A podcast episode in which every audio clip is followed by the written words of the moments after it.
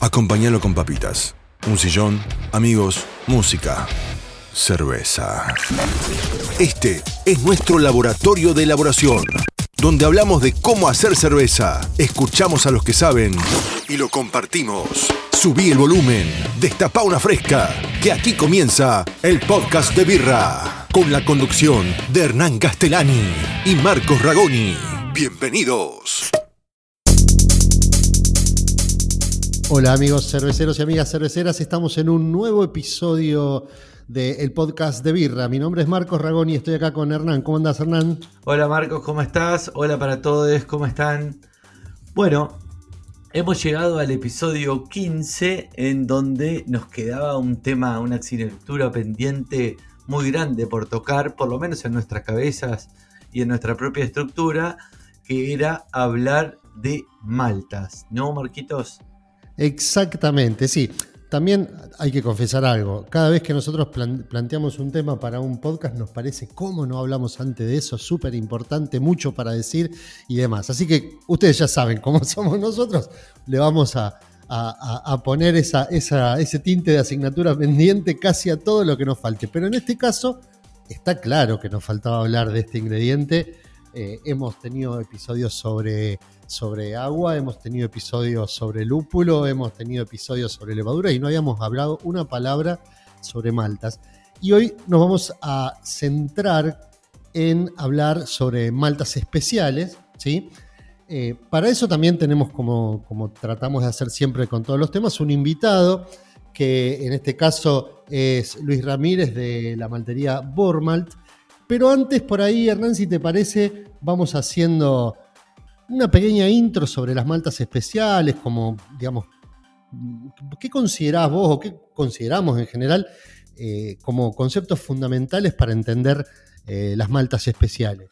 Dale, yo creo que no es casualidad también que hayamos llegado al episodio 15 sin hablar de maltas, porque es un tema que tenemos medio subestimado los cerveceros, ya vamos a hablar más adelante con Luis, y del cual también eh, tenemos pocos referentes por lo menos eh, a la mano en nuestro mercado hispanohablante, tenemos pocos referentes que nos den cátedra y nos, enseñen sobre maltas y es algo que realmente espero que en los próximos años cambie. Pero bueno, respondiendo un poco a tu pregunta, voy desde algo básico y, y algunos temas relevantes y ya entramos con Luis. Eh, pero la principal categorización a gran escala que podemos hacer de maltas es maltas base y maltas especiales, de donde eh, pretendemos distintas cosas de cada una. No sé si nos querés contar un poquito vos, a ver cuál es tu opinión de, las diferencias principales entre una malta base y una malta especial. Bueno, digamos, la, la, principal diferencia entre las maltas bases y las maltas especiales es el motivo por el cual las utilizamos. Las maltas base, la principal función que tienen es aportar azúcares fermentables, es decir, tienen que tener una reserva de azúcares, que es lo que llamamos almidón, y enzimas capaces de degradar ese almidón para que los azúcares luego sean fermentables. Y en el caso de las maltas especiales, su principal función es aportar color, aroma y sabor. ¿sí? O sea, tiene una función principalmente organoléptica. Por supuesto que como todas estas divisiones son cosas que dividimos, digamos, son separaciones que hacemos nosotros para aprenderlo, para enseñarlo, para estudiarlo o lo que fuere, eh, no quiere decir esto que la malta base no tenga aportes organolépticos, por supuesto que los tiene, y no quiere decir esto que no haya maltas especiales que eh, no aporten extracto, es decir, azúcares fermentables. De hecho, hay maltas que se pueden considerar especiales si las uso para una cosa, pero se pueden utilizar como malta base también. Exactamente, eh, las maltas especiales, al tener diferentes procesos para obtener nuevos perfiles de sabor, aroma y de color, como bien vos dijiste, en esos procesos, que pueden ser de caramelización o de tostado o de torrado, eh, para conseguir esos nuevos flavors, las enzimas que tienen las maltas se desnaturalizan y parte de la reserva de almidón se convierte. Esa es la razón por la cual generalmente las maltas especiales tienen menos extracto, quiere decir que nos aportan eh, por kilo de malta menos azúcares a nuestro mosto es leve la diferencia, no es tan grande, pero lo es, y no aportan enzimas. Eh, al no aportar enzimas, en nuestro macerado terminamos usando las enzimas de la malta base para convertir almidones a azúcares o em, que azúcares sean fermentables o no. Pero todo esto viene con el tema de las enzimas y una característica principal de las maltas es el poder diastásico y me gustaría eh, que me lo resumas, Marquito, dentro de todo lo que más puedas. Sí, el poder diastásico básicamente es la capacidad que tiene ese grano de degradar almidón. ¿sí? En general, las maltas base eh, tienen un poder diastásico capaz de degradar todo el almidón que tienen, eh, que tiene la misma malta, más una buena cantidad de almidón que podría traer algún adjunto no malteado, algo que tenga almidones pero no tenga enzimas para convertirlo. Entonces, ese poder diastásico nosotros dependemos principalmente de la malta base. La verdad es que las maltas cuando las usamos como especiales no nos importa que tengan poder diastásico. ¿Por qué? Porque la malta base tiene suficiente capacidad para degradar su propio almidón y el de esas maltas especiales. Si queremos utilizar grandes porcentajes de algún adjunto o de alguna malta especial, ahí sí tenemos que tener en cuenta si la capacidad enzimática o lo que estamos diciendo, el poder diastásico de toda esa mezcla de granos es capaz de convertir el almidón de toda esa mezcla en azúcares fermentables. Así es, entonces eh, de ahí cuando hablamos, que se conoce mucho en el ambiente, de esta malta está bien modificada, esta malta está mal modificada, el poder diastásico es un punto clave para saber el grado de modificación de la malta eh, y cuanto mejor o cuando más alto es el valor del poder diastásico, es una malta más modificada, lo cual nos va a hacer las cosas bastante más sencillas en cuanto a, en cuanto a la conversión del macerado. Claro, sí. En realidad, técnicamente, el poder diastásico es una consecuencia de la modificación. Cuanto más tiempo dejas que ese grano de cebada germine o arranque su germinación, más cantidad de enzimas va a tener y por lo tanto más poder diastásico. Pero igual eso ya nos estamos metiendo en un terreno, me parece que en todo caso lo tendría que decir el entrevistado. Pero también hablamos un poquito, y con esto me parece que cerramos, me gustaría que sigas desarrollando algunos conceptos para después entrar con Luis eh, las, reacciones, las reacciones de Maliar. Tanto se habla, qué son, eh, a dónde van. Mira, el, digamos, el concepto de las reacciones de Maillard es fundamental para las maltas especiales, sobre todo para aquellas que, por supuesto, desarrollan color y aromas tostados, caramelizados y, demás. La reacción de Maillard es simplemente una reacción donde un azúcar, que es azúcar reductores, pero algún azúcar de los que nosotros tenemos ahí en el mosto, reacciona con el grupo amino de un aminoácido, es decir, con partes de una proteína. ¿sí? Nada, esa es una reacción que no es enzimática, por lo tanto, eh, la, temperatura no la afecta. Nosotros sabemos que si nosotros subimos mucho la temperatura, desnaturalizamos enzimas y las enzimas no funcionan. En este caso no es enzimática.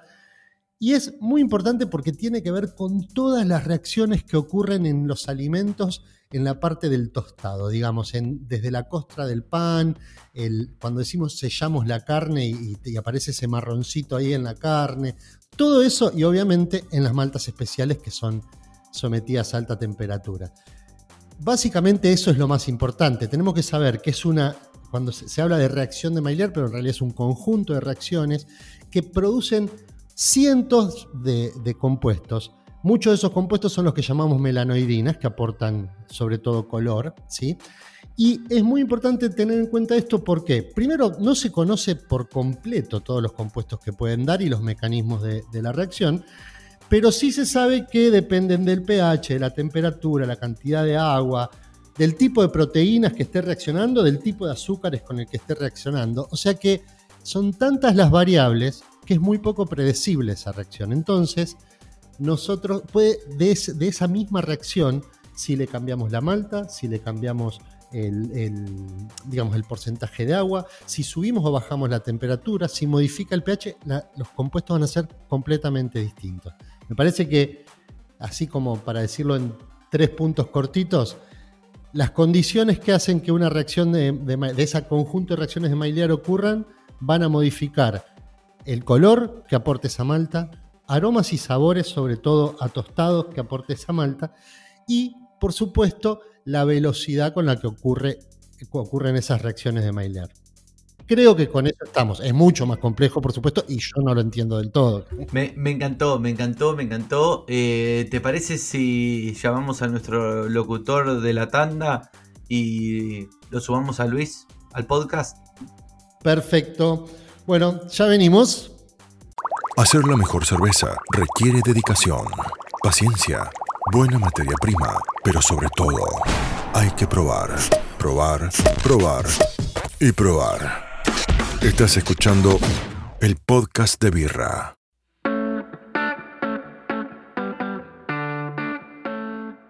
Bueno, y acá volvimos en este capítulo que como ya spoileamos un poco vamos a hablar de maltas y lo voy a dejar a mi amigo y compañero Ragoni que lo presenta a nuestro invitado de hoy. Bueno, gracias Hernán. Eh, nuestro invitado de hoy es Luis Ramírez, es el especialista en cerveza y aplicaciones de la maltería Bortmalt. Y bueno, nada, los saludo. Hola Luis, ¿cómo estás? ¿Cómo están chicos?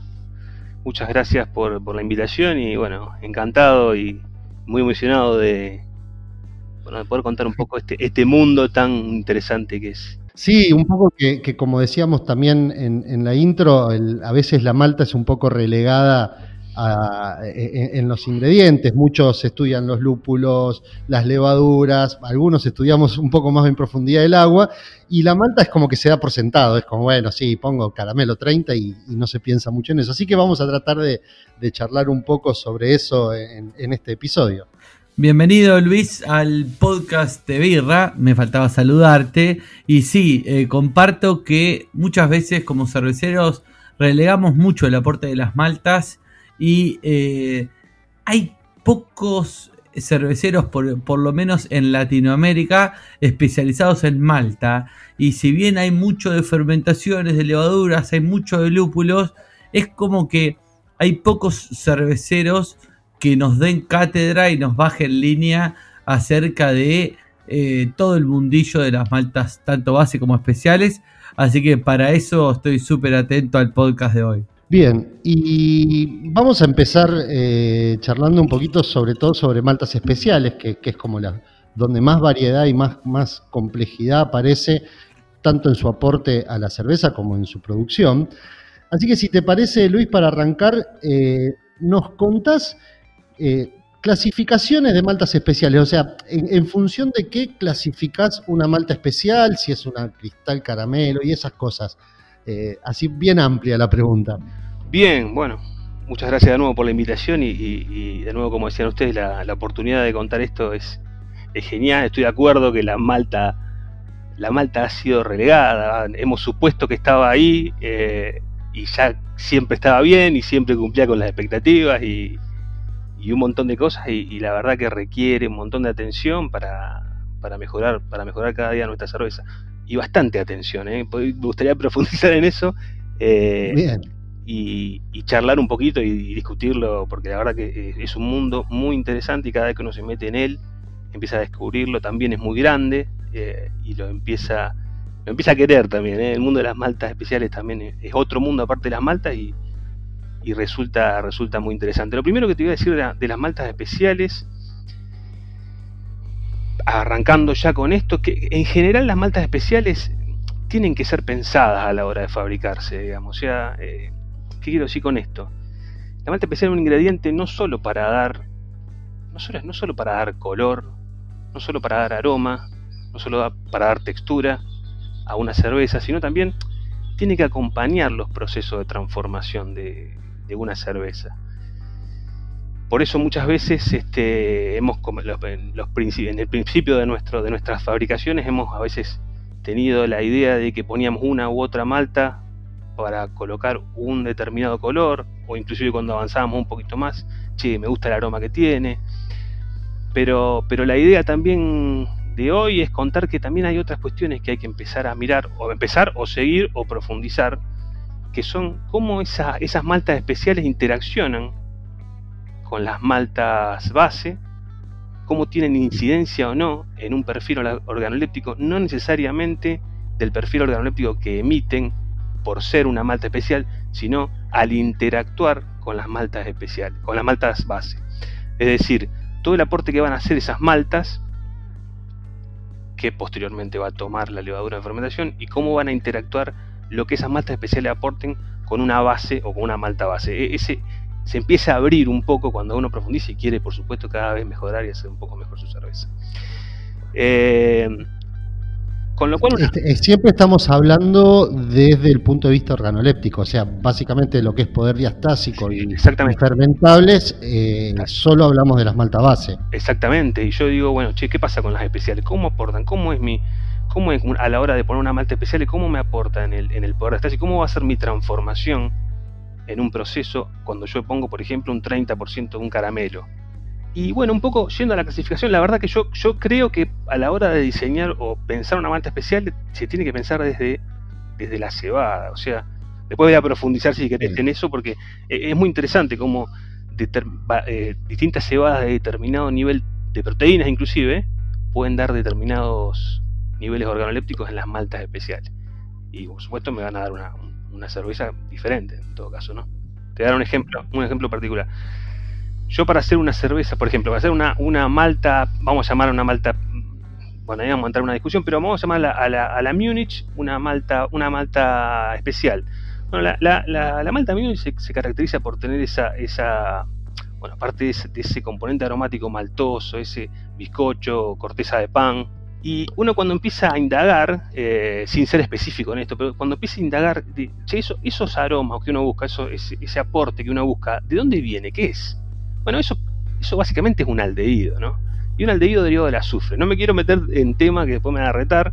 No, no, no, este es un podcast nerd, metete, metete. El problema, el problema no es que te vamos a retar, el problema es que nos vamos a enganchar nosotros y no terminamos más. No terminamos más. Pero eh, para sintetizar en este ejemplo importante, digo yo, ese, ese, el, olor el, el aroma a galleta, a, corteza de pan, es derivado de un aldehído y ese aldehído eh, tiene composiciones de azufre en su interior. Entonces, ¿Qué quiero decir con esto? Che, yo voy a tener que buscar, eh, para hacer eso, maltas y con, mayor cantidad de proteína en, lo que, mejor dicho, cebadas, una cantidad de proteína alta. ¿Por qué? Y porque una cantidad de proteína alta me va a asegurar que haya una mayor cantidad de aminoácidos pertenecientes al azufre.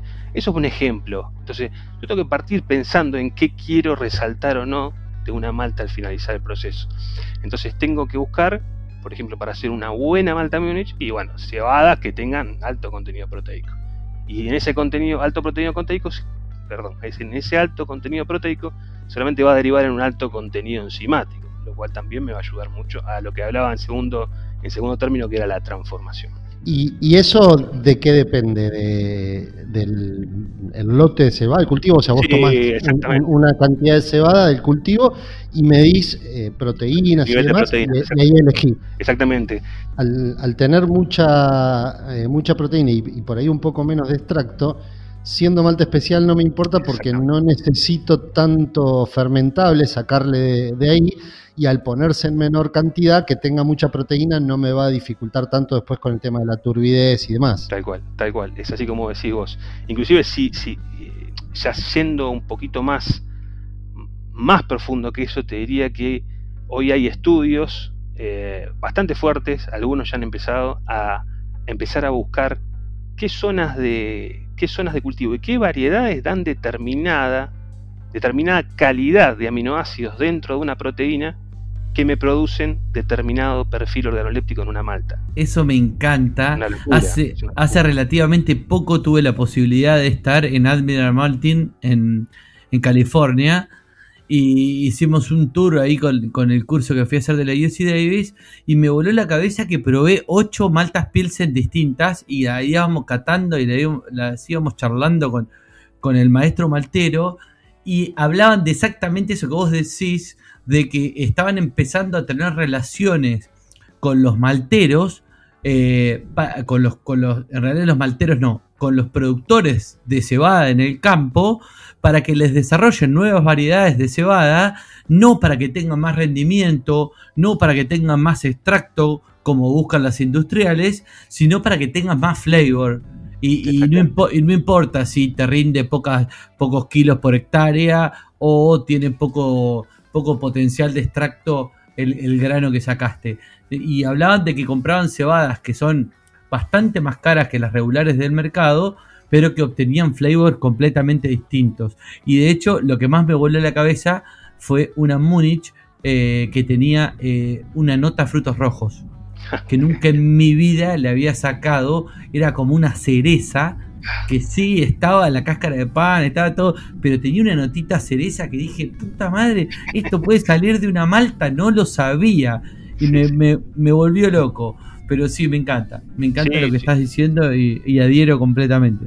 Sí, y, lo cierto es que, como vos decís, digamos, ya el, el, productor de cebada, eh, digamos, hay, eh, y esto, y esto me hago cargo de lo que voy a decir, ¿eh? o sea, todos los, ingredientes de la cerveza no han crecido a lo largo de los últimos 30 años de la misma forma. Ahí no quisiera meterme en un tema que, frente a especialistas, pero el que ha crecido muchísimo y, y, paralelo a eso, paralelo cerca de eso, el movimiento del lúpulo como ingrediente ha crecido enormemente y exponencialmente, bueno, por además y los otros se han mantenido bastante estables en cuanto a innovación, desarrollo. sí, y, a, la tecnología asociada para procesarlo también. Tal cual, tal cual. Cuando hace 20 años nosotros pensábamos en, hacer, eh, no sé, un dry hopping, pensábamos en hacer dry hopping como mucho de un gramo por litro. Y hoy, digamos, un gramo por litro no, es considerado ni, ni dry hopping. Pero, ¿por qué era eso? ¿Porque no nos gustaba? No, porque había tres variedades de lúpulo y, no tenían esos aromas finos. Y todo eso fue siendo desarrollo que lo buscaban, generaron nuevas variedades de lúpulo. Y, es cierto, como dice Luis, en, eh, digamos, a la par de todo eso, no se ha ido innovando tanto con la malta. Yo creo también que que, como decíamos, ya dijimos varias veces, la malta siempre fue como algo que decís, bueno, ya está, la malta, azúcares me, aporta azúcares, me aporta enzimas y, un poquito de color, las especiales, algún tostadito, qué sé yo. Y al final es que como que no seguimos buscando cosas nuevas. A, ver, déjenme reordenar el podcast porque está muy interesante la charla, pero no estamos yendo por las nubes. Luis, Marcos, volvemos a la charla inicial. Y yo te voy a reformular la charla de mi compañero y amigo Ragoni de otra forma. Eh, pero danos tu clasificación, que claramente no es la única y, seguramente, pero tu clasificación de las maltas especiales, pero deja de lado un poquito de tu, parte nerd de, de, todo lo que sabes del grano hasta que llega a la maltería y así y al revés. Eh, pensá que la malta es una materia prima para un cervecero, del cual nosotros recibimos eh, Múnich, Viena, Carapils, eh, todo tipo de cristales. tenemos tostadas, cebadas tostadas. Algunas tienen un proceso de germinado distinto al otro, otras tienen un proceso de torrado. Algunas se hacen a partir de una malta base, otras directamente se manda a la tostadora el grano húmedo. Entonces, más desde el lado eh, de lo que puede agarrar como herramienta un cervecero, eh, de la incidencia que tiene, por ejemplo, en la composición de azúcares, por ejemplo, en el aporte de perfiles de sabor y aroma, como ya dijiste, y eso, hacenos una pseudo clasificación de maltas especiales. Bueno, perfecto. Eh, bueno, yo, yo considero que hay, como decís, puede haber muchas clasificaciones, pero creo que con, dentro de tres de cuatro, te diría, o tres y media, tres, vamos a decir un cuatro. Dentro de cuatro, de cuatro ítems, dentro de cuatro este, zonas, entrarían las maltas, las maltas en general, ¿no? lo que sería, uno, uno podría decir que, las maltas convencionales eh, abarcan las maltas especiales. También adentro de las maltas convencionales están las, las maltas Munich, las maltas Viena, eh, estas maltas Pale Ale. Dentro de esas maltas están ¿Por qué, por qué digo, por qué las coloco ahí? Si bien muchas veces son maltas que se usan este, habitualmente con, en poca cantidad, pero, pero son maltas que tienen lo más importante, una de las cosas más importantes que es, que es el elevado contenido de enzima, ¿no? el poder diastásico que nombramos nosotros. El poder diastásico en definitiva es el que nos va a permitir transformar el almidón del interior en los azúcares que posteriormente se usarán ¿no? por la levadura. Con lo cual, eh, toda esa clasificación de maltas con alto poder diastásico entra por ahí. Entra eh, Pale Ale, Mild Ale, eh, maltas, este, maltas Pilsen, por supuesto, Munich, maltas Viena. Em, empiezan a elevarse los colores, las tonalidades, pero y los aromas cambian, por supuesto, pero conservan todavía mucho de la. Es decir, con, cualquiera de esas maltas se podría hacer, usar el 100%. Esa sería una clasificación también, o otra forma de verlo. Yo podría hacer una... tienen, tienen la capacidad de transformar su propio almidón. Exactamente. Yo con esas maltas podría trabajar al 100%. Se hace muchas veces, se hace en porcentaje, con lo cual esa sería una, una, una zona en donde entrarían las maltas convencionales. Después entramos en la que se decía la malta las maltas, las maltas, las, perdón, las maltas rostizado, las maltas, eh, sí, las maltas rostizadas también podemos llamar rostizado o tostadas, mejor dicho, sí, las maltas tostadas, eh, es una clasificación mejor, más, más, común. Por supuesto que van a ser maltas que no van a contener, no van a tener un contenido enzimático alto. ¿Por qué? Porque van a ser sometidas a más altas temperaturas. Y acá pueden empezar a aparecer maltas que eh, se pueden secar en un tostador convencional de malta o en un lo que se llama un roster, ¿no? Son los dos equipos eh, que se manejan o que se conocen para malta, ¿no? El tostador convencional, que es una gran tanque con fondo, este, no me sale el nombre, fondo, falso fondo, en donde se seca por aire caliente. Y después el otro tipo son roster en los que se hace girar la malta con eh, generación de calor, vapor, etcétera. Entonces, ese segundo tipo de malta, las maltas tostadas, son maltas a las que se somete a alta temperatura. Pueden hacerse algunas en, en, ese, en ese secador convencional, llegando a altas temperaturas, qué sé yo, este, se me ocurre, Victory Malt, eh, algunas Aromatic también, son maltas que, se, que ya no tienen el poder de transformarse a sí mismas, pero empiezan a tener características muy particulares de tostado, aromas este, también muy relacionados a eso, ¿no? A aromas más, más tostados, más, más de ese tipo, ¿no? Eh, y por supuesto colores cada vez más altos, ¿no? Siempre que incremento la temperatura, necesariamente hay que tener un cambio de aroma y un cambio de color. Afortunadamente van en el mismo sentido, o sea, o, en un sentido conocido, mejor dicho, ¿no? mismo, pero en un sentido conocido.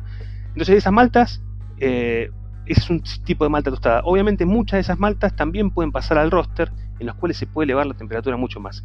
Generalmente en los tostadores que hablamos recién, los convencionales, no se puede subir arriba de 100 grados, de 100, 110 grados, por la tecnología de uso. Más de esa, temperatura no se puede llegar. Con lo cual es, limitado la cantidad de maltas tostadas que se pueden hacer. Por eso es que existe lo que se llama el roster, o sí, el tipo de roster es un, un cilindro que se calienta nace por supuesto de la fabricación de café, las primeras maltas que se hacen en ese tipo de, equipamiento venían de la, fabricación del café, con lo cual es un proceso bastante similar, pero parte de una malta secada previamente en el anterior equipo. O sea, parte, parte de lo que llamaríamos una malta base o una malta de la clasificación anterior. Exactamente, parte de una malta base y se, se tuesta de nuevo, determinadas temperaturas y color. Entonces, determinada temperatura y tiempo, yo voy a poder lograr maltas chocolate, maltas negras o maltas tostadas y voy a aumentar cada vez el color. Y por supuesto voy a ir cambiando levemente, ahí no me animaría a decir que es tan grande, pero empieza a cambiar de alguna forma lo que es el, aroma, sí también empieza a cambiar lo que es la percepción este, digamos, del gusto, la percepción, digamos, empieza a aparecer mucho más, mucho más la malta mucho más la astringencia en las maltas, por supuesto, ¿no? Esa, eh, los polifenoles, que son esas sustancias que recubren o que se encuentran en la parte superficial de la cáscara, se empiezan a transformar y a cambiar y producen productos más ácidos y más astringentes también, ¿no? Esa sería la segunda o la segunda zona, ¿no? De donde podemos encontrar esa malta. Y después hay una tercera zona que es la, yo creo que la más interesante. Hasta ahora lo que vimos en esa transformación vimos reacciones de Maillard, ¿no? Muy conocidas por todo, o, el, que recién empieza, lo primero que se va a encontrar con, con, las reacciones de Maillard, ¿no? Las famosas reacciones de Maillard que ocurren entre, este, entre un azúcar y un aminoácido, ¿no? Que dan la conformación de color y aromas, ¿no? Es, ese, todo ese combo que nos produce esas hermosas reacciones que por supuesto tienen que ver con la temperatura y la humedad. Bueno, pero en estas, en estas, en este subtipo que voy a hablar ahora, que es el, subtipo 3, o el tipo 3, es donde empiezan a aparecer las maltas, las maltas maceradas, ¿no?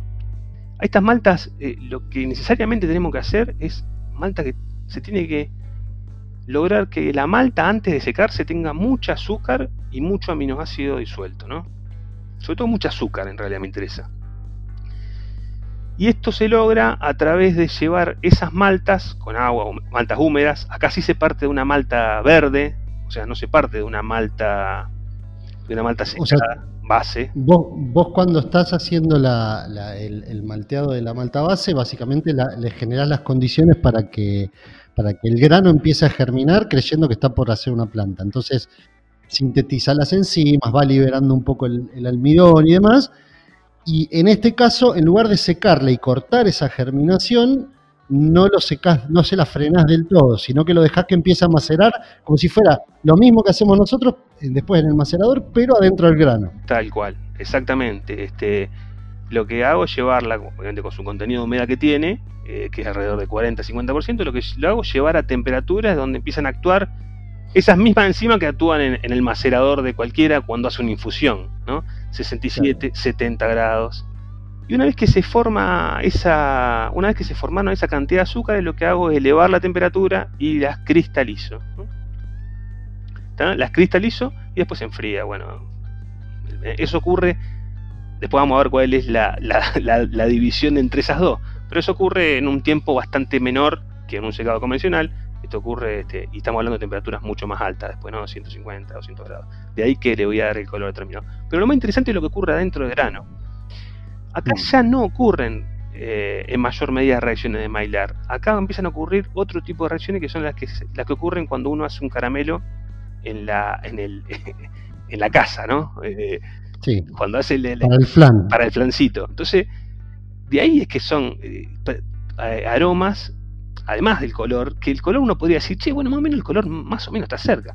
Pero ahí es cuando ya se hace una gran diferenciación en el aroma. Porque son dos reacciones diferentes, ¿no? Dos, reacciones, dos tipos de subproductos de reacciones diferentes, ¿no? Una es como la que decíamos, ¿no? muy parecida a lo que se hace cuando se hace el flan, con azúcar únicamente. Yo pongo azúcar y agua cuando hago flan, ¿no? Bueno, eso, eso más o menos pasa dentro de un caramelo. Por eso da ese, ese perfil tan diferente en, que de las otras maltas, ¿no? Por supuesto uno puede hacer las maltas caramelo, ahí es donde quiero hacer un pequeño, si me permiten, un pequeño, una pequeña diferencia. Uno puede hacer esa, esas dos tipos de, esa malta, uno la puede hacer en una secadora convencional y la puede hacer en un roster. Las dos cosas se pueden hacer, pero no quiere decir que las dos cosas sean iguales, ¿no? ¿Qué quiero decir con esto? Una malta que se hace en un, en un secador convencional va a estar quieta durante todo su tiempo a medida que pasa aire caliente y se seca. Pero a diferencia de un roster, yo mi 100% de malta va a sufrir eh, el mismo proceso. En cambio, en un secador convencional, únicamente la parte de abajo o de la mitad para abajo va a sufrir un proceso y de la mitad para arriba va a sufrir otro. Eso, eso lo, lo quiero hacer hincapié porque ahí es donde se divide, donde se divide fundamentalmente lo que es una, fundamentalmente lo que es una malta cristal y lo que es una malta caramelo. O sea, lo, que la diferencia vendría a ser principalmente la homogeneidad de la temperatura entre los distintos granos que hay Exactamente. En, el lote. La malta caramelo. ¿Qué diferencia tiene? Eh, o sea, las maltas cristal y las maltas caramelo, digamos, depende de ese, ese proceso la diferencia. Ahora, eh, organolépticamente, ¿cuáles serían las principales diferencias? Y bueno, mira. Entre una, caramelo 30 o una lo que sería una cristal 30. Tal cual. Bueno, ahí vas a tener una diferencia cuando uno empieza a profundizar fundamental. Imagínate que vos, vos tenés una caramelo está hecha en un secador que está quieto, con lo cual la, cuando uno habla de un secador quieto es una cama de aproximadamente 2 metros de, de malta secándose, para que uno se haga una idea es dos metros de una cama de malta que está quieta y únicamente pasa aire, caliente por abajo. La realidad es que si eso está quieto, yo voy a lograr un caramelo, y voy a lograr un caramelo en la parte inferior o de la mitad para abajo. De la mitad para arriba, yo voy a lograr otro tipo de malta. Por eso es que una malta caramelo se puede llamar a una malta hecha tanto en un secador convencional como en un roster. Ahora, una malta cristal únicamente puede provenir de un roster. La diferencia fundamental, ¿cuál va a ser? En el roster al girar yo obtengo todo un producto homogéneo en el perfil organoléptico. Entonces, una malta cristal va a tener un perfil organoléptico, como un caramelo 30, vamos a hablar un caramelo 60, va a tener un perfil organoléptico a caramelo. Los 100 granos que agarre van a tener aroma a caramelo. Ahora, si agarro 100 granos de una, de una malta cristal, ¿no? Si agarro 100 granos de una malta caramelo, y yo voy a pasar desde aromas a caramelo, sí, pero voy a también pasar por aromas parecidos a la Munich, aroma, aromas parecidos a la Pale, algún tostadito. Ah, es otro, otra conformación de, si se quiere, sería una mezcla de un caramelo alto con un Munich, ¿no? Cualquier, cualquier malta eh, con el color de 120 Lobby Bond eh, va a tener el mismo perfil de aromas y sabores o ahí otra vez empezamos a depender de la malta base de la cual partió, Sí. la cebada. Sí, por, su, por, su, no, y, ah, por supuesto. Y además, lo que ocurre con los caramelos, que también ocurre algo parecido con, con- el tostado, pero en los caramelos es más, más evidente.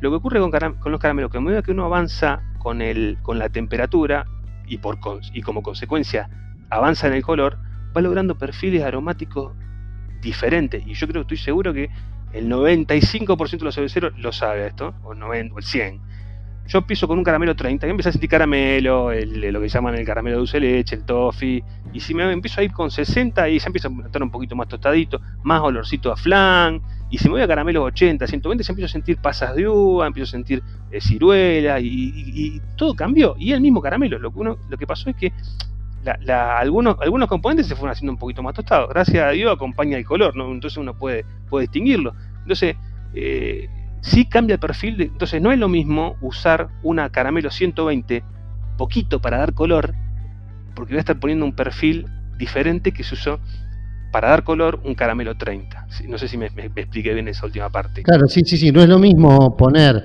no sé, una buena cantidad de caramelo 30 Exactamente. para, para oscurecer que poner un poquitito de 120. Por ahí el color de la cerveza termina siendo el mismo, pero el perfil que aportan las maltas caramelos no, no es el mismo. Luis, y la verdad que me intriga mucho que me cuentes, aunque sea un poquito, de manera resumida, porque viene súper interesante esta charla, eh, acerca de algunas maltas que salen de estos grupos que venimos hablando y dentro de las maltas bases ya hablamos, eh, ya diste algunos lineamientos, Pilsen, Múnich, Viena, demás, caramelos, tostadas, pero contame algo, por ejemplo, de una melanoidina, que es, una malta que tiene algún procesito distinto y, y se está usando bastante.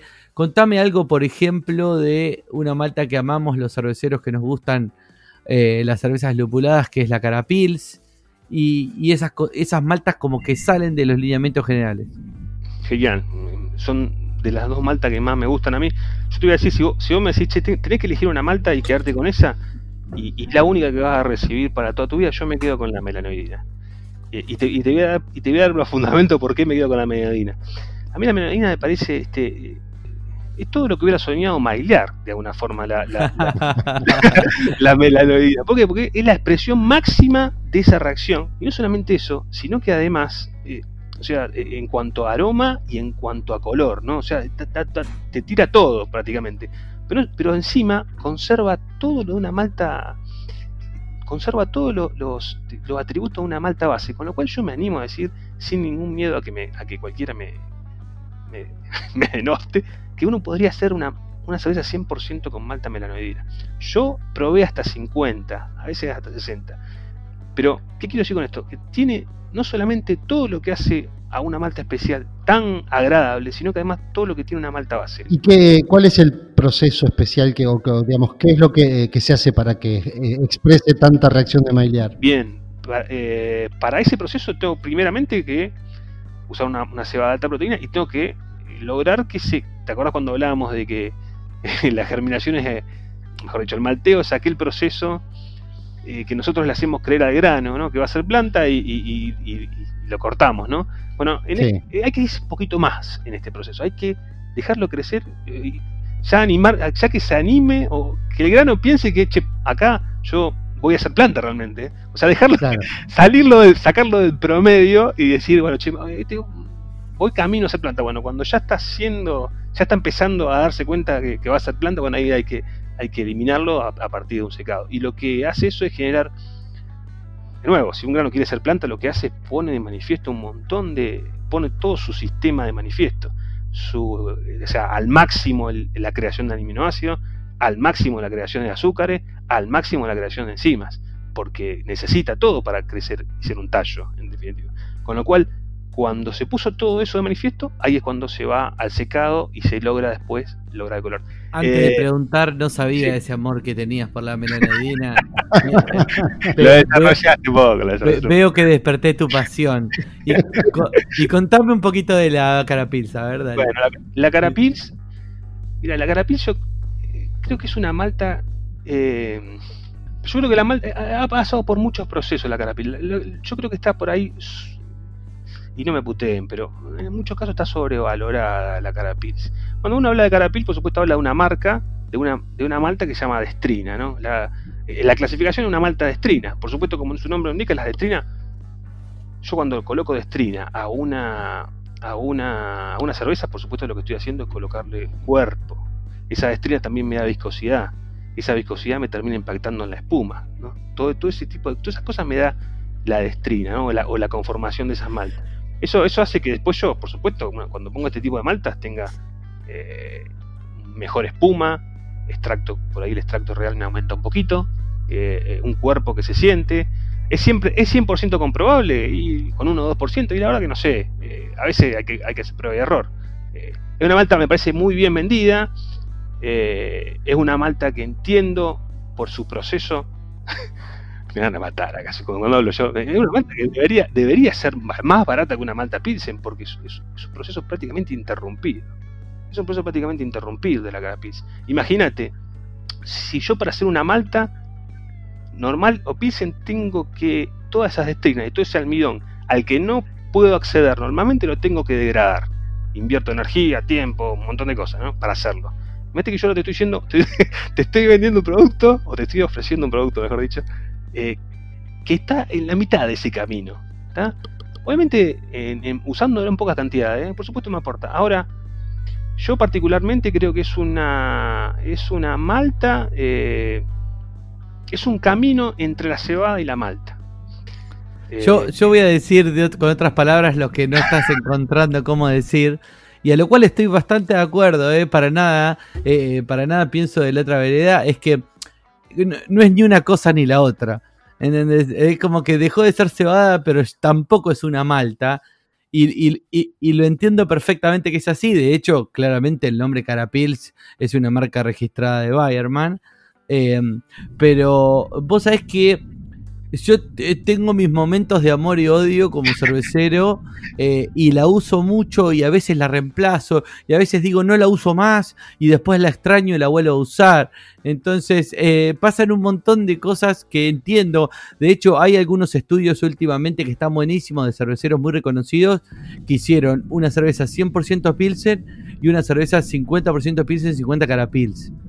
Y, la, verdad es que la maltodextrina anda a buscarla no sé a dónde, porque terminaron casi a la misma densidad final, con lo cual si vos haces una, una, una cerveza con el 50% de una malta que se supone que tiene un proceso malteado que aporta más dextrinas, tu densidad final debería ser bastante superior. Si, si decimos entonces que la cara pils es algo que está en el medio entre la cebada y la malta, entonces, no sé, la cheat malt es. Eh, bueno, anterior, inclusive.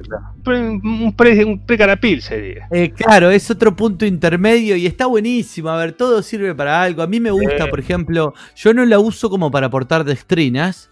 Como, como la entendí al principio, hace mucho tiempo que uso la malta, hoy la uso como para dar soporte y complejidad de malta sin aportar obstáculos a mi lupulado. Pero es para algo muy particular, ¿me entendés? No, la uso para una lager que quiero sutileza, como hablábamos, y reacciones como una melanoidina en una, en una birra sutil desde las maltas. La uso en una birra que quiero lupular agresivo y quiero darle una base sin competirle. E, e, esa función. Para mí, gran parte del éxito de la Carapils es esa. Hay un auge de las cervezas lupuladas y le caen muy bien a las IPAs y le cae muy bien por eso, porque te da un soporte, pero no le compite. Eh, sí, sí, muy de acuerdo. De hecho, la, hay otra cosa muy interesante con la Carapils, es, es, la, La carapil es un proceso interrumpido en, su germinación y secado por poco tiempo a una temperatura muy alta.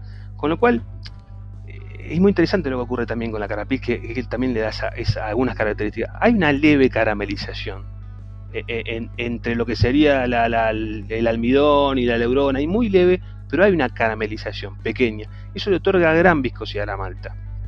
Ahora, lo mismo ocurre con esa malta, si yo la, modifico, por supuesto, si yo quiero lograr un caramelo 30, esa malta no la puedo hacer por más que le dé temperatura, porque no tiene azúcares, ni aminoácidos dando vuelta, ni azúcar sobre todo. Entonces lo que que hacer es desarrollarla un poquito más y caramelizarla a la misma temperatura. ¿Qué quiero decir con esto? Que los caramelos, hay caramelos 30, 60, qué sé yo, que no solamente aportan el color y el aroma, sino que también aportan muy buenas características de, viscosidad, ¿no? Esta, eh, esta viscosidad que después te termina modificando un poco la espuma, también uno de los factores importantes en, la espuma a veces también es la, viscosidad, ¿no? Entonces, eh, termina, yo, yo a veces he, trabajado con, con algunos, entiendo perfectamente lo que vos nombrás con la cara Pils y, algún tipo de cerveza, pero cervezas más oscuras que eh, veo que, o he visto que, muchas veces se coloca carapils y un caramelo 30 y un caramelo 60. me parece que hay, que revisar si realmente sería necesario. No tiene sentido, no, tiene ningún tipo de sentido, estoy de acuerdo, estoy muy de acuerdo. Por lo menos revisarlo, ¿viste? No digo que no me voy a meter en la, en la, fabricación de receta de nadie, ni mucho menos, pero digo, eh, por lo menos hay que revisarlo si no estoy redundando muchas veces, ¿no? Y, bueno, pero ahí está la mística del cervecero. Yo he visto recetas, por ejemplo, he visto Robust Porter con 3, 4 maltas caramelo y 2 o 3 maltas torradas que tienen 0,5% avena, por ejemplo. y, es bastante discutible si vos le vas a poder encontrar el aporte de la avena a una birra que tiene chocolate, carafa, cebada tostada y tres caramelos. Pero, pero está bien, es, el, ahí está la magia de cada uno. Es su impronta, es la impronta propia de, cada uno también. sí, yo creo que también tiene que ver un poco, eh, vuelvo a lo que decimos sobre la subestimación de la malta como ingrediente, que, o sea, uno sabe que al lúpulo tratándolo de una o de otra manera le saca distintas cosas. Pero no tienen, los cerveceros en general no tenemos esa misma idea con la malta. Es igual, la malta aporta esto y ya está. Y, por ahí hay que tener en cuenta eso, que las cantidades, la interacción, como decías al principio, con la misma malta base y demás, eh, lo complejiza. Entonces por ahí cuando uno quiere hacer una receta distinta, compleja, digo, bueno, le agregué, 37 variedades distintas de maltas especiales de a 0,2% de cada una, esto tiene que salir un sabor único. Y no, porque la verdad es que si a eso le agregaste 5% de Black Patent y por ahí te tapó el 0,2% de caramelo 30. Tal cual, hay, hay, es así como tal cual lo decís vos, hay dos cosas voy a decir respecto a eso y, no me quiero extender mucho, pero hay, eh, hay muchas malterías tienen, tenemos o empezamos a tener lo que son, como, como, como tiene también la, variedad de lúpulo, perfiles organolépticos de cada malta. Yo creo que es una herramienta que hay empezar, o mejor dicho, el que la usa, por supuesto, sigue la usando, y el que no, empieza a usar, porque es muy interesante cómo uno puede construir su receta a partir de eso. ¿Qué quiero decir con eso? Tómense la, la, la, eh, la inquietud de superponer, como esto que decía, ya no, es, no se trata de hablar o que te lo diga alguno, superpongan los perfiles de cada malta y vean si realmente alguno queda opacado por el otro. Yo sé que no es tan práctico porque a veces se ponen cantidades diferentes, lo sé. Pero, pero ya desde el punto de vista, digamos, de, la primera comparación entre, entre diferentes maltas, de che, ¿de qué lado, a dónde me apunta mi perfil organoléptico? O sea, che, esto es más tostado, ¿para qué voy a poner un extra tostado y después otro tostado? Eh, ¿Ve cómo se superponen esas cosas? Me parece que la primera, lo, lo, que sería más interesante desde el punto de vista inicial, cuando yo inicio una receta desconocida o que ya o que quiero probar algo diferente, me parece que interesante empezar a ver también eso, ¿no? Y la segunda, cuando construyo una, receta, y, sería empezar también interesante o, empezar a profundizar en ¿cómo, me queda el resultado de lo que tengo ahí en mi, en mi, en mi macerado. Eh, es decir, si, yo pongo una malta base y el 30% de caramelo, ¿cómo, va, ¿cómo, va, a transformar eso? Un caramelo es una malta que no tiene eh, poder diastásico, no tiene enzima en su interior. ¿Por qué? Y bueno, porque se ha secado a muy alta temperatura y esas enzimas se han destruido. Con lo cual, en esa conformación, tengo que empezar a revisar si no me estoy quedando cortito con la transformación. Puedo lograr un color espectacular, puedo lograr un aroma el que yo quiero, pero estoy logrando realmente esa transformación, no estoy logrando por ahí un, estrato aparente al final más elevado de lo que yo quise, un alcohol menor, eh, una, una, fermentación mucho más lenta de lo que habitualmente tengo, una levadura que no, que no tiene todos sus nutrientes disponibles. Y escúchame, con respecto al, primer punto que decías recién, ¿cómo, cómo evalúo? Eh, digamos, estoy desarrollando esa receta, tengo las distintas maltas, o sea, yo mm, creo que Hernán también siempre eh, recomendamos probar todas las materias primas, ¿sí? Agarrar un poquito de malta y masticarlo y demás. Y con eso uno se hace una pequeña idea del aporte que va a llegar a tener esa malta. Por supuesto que no es lo mismo que luego en el macerado y, demás. ¿Hay alguna otra forma de poder evaluar o tener, hacerse una idea de cuál va a ser el aporte por ahí de una malta en sí misma o de una mezcla para ver cómo, cómo interactúan entre ellas? no sé, digo, haciendo un tecito de malta, un mini macerado, ¿cómo, cómo lo, recomendarías hacer? Bueno, vamos, a hacer un tecito, un tecito con agua caliente, 50, 60 grados, y, la malta molida, este, con un, se estila, digamos, hay una técnica, hay una técnica que he visto, o que veo, se ve, creo que inclusive está en, los portales de, del EBC o de, alguna de estas asociaciones este, importantes, un una, molienda de 50 gramos o de 25 gramos con un molinillo de café que, al que cualquiera puede acceder y, una dilución en agua, 3, 4 partes, eh, con agua caliente, 50 grados, agua por supuesto siempre tratando de que el agua sea potable, y, poder ver ahí sensorialmente a partir de eso, este, ¿qué, me está ofreciendo eso? No, no solamente olerlo, ¿eh? hay, que, hay, que, hay, que, tomarlo un poquito, porque voy al, al, gráfico de araña ¿eh? y miro, ah bueno, mm, acá tengo que ver pan tostado, galletitas, qué sé yo, todo bizcocho, ni siquiera te digo que todavía me fui a ver el protocolo, que me parece también que hay que hacer mucho hincapié en, en, entenderlo. Por supuesto, yo siempre digo, eh, una, una maltería como la nuestra ofrece un protocolo de calidad detallado eh, y por supuesto no, no, nunca vas a ver que en un protocolo haya, y esto, no, y esto es una cosa que no estoy diciendo ninguna verdad absoluta, Nadie te va a dar una malta en, un protocolo que haya un que, esté fuera de especificación. Eso no existe. ¿Por qué? Y bueno, porque antes de largar eso, antes de emitir ese producto, lo que vamos a hacer es dar otro o mezclarlo para que se alcance la especificación. Eh, entonces, ¿qué quiero decir con eso? Que lo que tiene que observar uno en un protocolo son las tendencias. Empezar a ver esas tendencias me pueden ayudar a entender. Che, si yo vengo observando y vengo trabajando con una malta de 9% de proteína y un día paso a 11, la, especificación está correcta, es la acordada, o la que decidimos todo, entre todos emitir, pero no necesariamente la, malta es la, misma. Y, tampoco puede serlo el proceso, el proceso de, macerado, y tampoco puede ser el proceso de hervido el mismo, y tampoco va a ser el resultante de la misma cerveza. Entonces, ¿qué es donde, donde hay que ajustar? El cervecero tiene, tiene que suponer que durante todo el año va a tener que hacer modificaciones eh, con sus ingredientes, siempre. Por ahí no conozco, no me quiero meter tanto en el tema del lúpulo porque eh, probablemente eh, sea más estable o haya poco para hacer, no lo sé, no lo conozco. Pero te quiero decir, con la malta hay que estar atento a, a poder modificar nuestro proceso en pos de absorber esa variabilidad, variabilidad y siempre. Comparto, Luis, lo que estás comentando, me hiciste acordar eh, en las charlas, en las, clases que tuve de Charlie Banford, oh. eh, gran, gran referente, que, eran una obra de arte sus clases, había tres o cuatro frases que repetía todo el tiempo, pero al punto de que ya era cansador, y una de las que repetía todo el tiempo era que lo dice porque viste que es británico y es ya y vive en Estados Unidos hace 50 años, y decía, don't, don't blame the monster. Hmm. Como que no culpe, no culpes al maltero. De hecho, la puse en un, destacado en el libro cuando. Eh, en, el libro cuando hablo de, maltas. Eh, en, el sentido de que los cerveceros siempre, ante cualquier problema que tenemos, culpamos a la malta. Cuando en realidad muchas veces es exactamente lo que vos acabás de decir. Es que nos faltó muñeca para manipularla.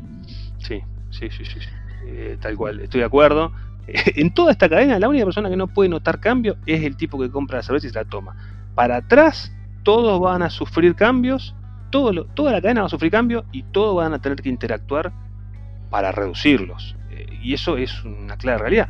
Claro, ahí está un poco la muñeca, la, muñeca, del cervecero de poder neutralizar de alguna manera los cambios para, para seguir ajustando todos los procesos y, y las recetas eh, para llegar al mismo producto, incluso ante esos cambios. Por esos mismos cambios que decís vos, por ahí, no sé, lo más estable de todo eso puede ser la levadura, que si uno usa siempre la misma cepa, eh, va a funcionar de la misma manera. Pero bueno, todos sus procesos, eh, el agua, los lúpulos pueden cambiar de año a año o con el tiempo, desde que haya pasado desde la cosecha, y con las maltas, eh, todo esto que decís. Pero bueno, bueno Luis, la verdad es que podríamos seguir bastante tiempo más, pero ya se nos está agotando el, tiempo previsto para el episodio.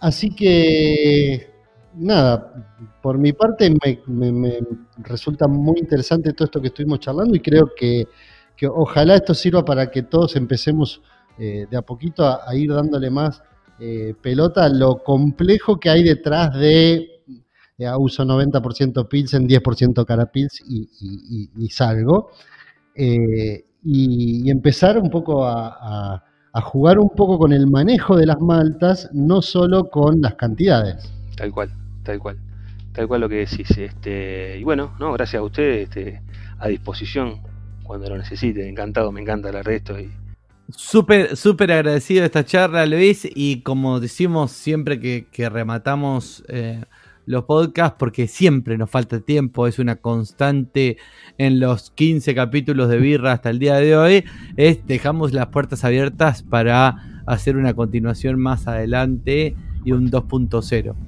Por supuesto, adelante, adelante. Muchas gracias. ¿eh? Gracias. Bueno, y muchas gracias a quienes están escuchando. Eh, esperamos vernos en un próximo episodio. Gracias de nuevo Luis y saludos para todos. Un saludo para todos. Llegamos al final de un nuevo capítulo. Esto fue todo. Por ahora. Nos reencontramos en el próximo episodio de El Podcast de Birra.